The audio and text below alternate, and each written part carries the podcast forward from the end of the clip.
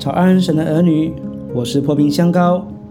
新的一天，新的恩典，每天早晨都是新的。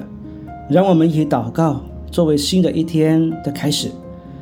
我奉耶稣基督的名祝福你，从天上领受属灵的恩膏，在今天活出神的荣美，在众人面前有美好的见证。你必不缺少从神来的恩典和慈爱，从早晨到黑夜都蒙神赐福。你出你入，耶和华要保护你，从今时直到永远。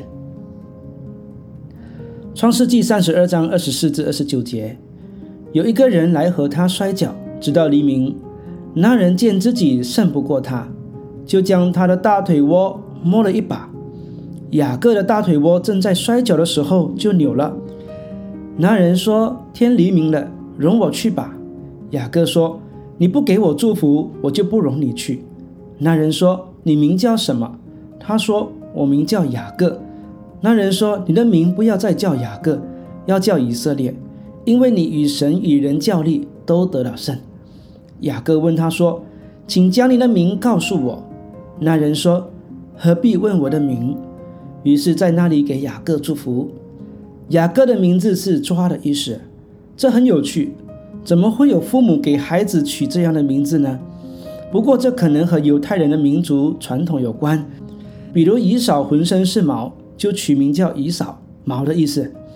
雅各出生的时候就抓住哥哥的脚跟，所以就取名叫雅各。之后雅各为自己的孩子取名也是如此。雅各一生都在抓，出生的时候抓哥哥的脚跟，长大后要抓长子的名分。以欺骗取得长子的祝福，在伯特利时，他向上帝开条件，以换得上帝的保护。以后要离开岳父前，用诡计使自己的羊群数量增多。他是在抓住自己的事业，为未来独立养家做预备。在面对哥哥以扫之前，他想要抓住上帝的祝福，非得祝福不可。在人生下半场，他又抓住约瑟。失去了约瑟，就抓住便雅悯。他的一生都和名字符合。抓，抓是因为缺乏安全感。雅各犹如在汪洋中载浮载沉的人，想要抓住一块浮木换得一份安定。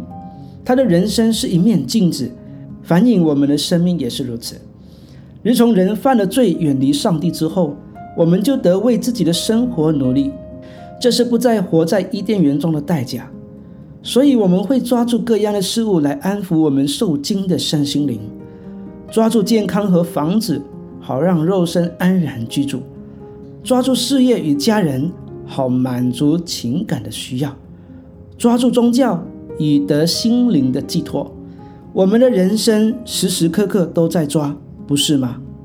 但是，即便我们双手都抓满了，就得安宁了吗？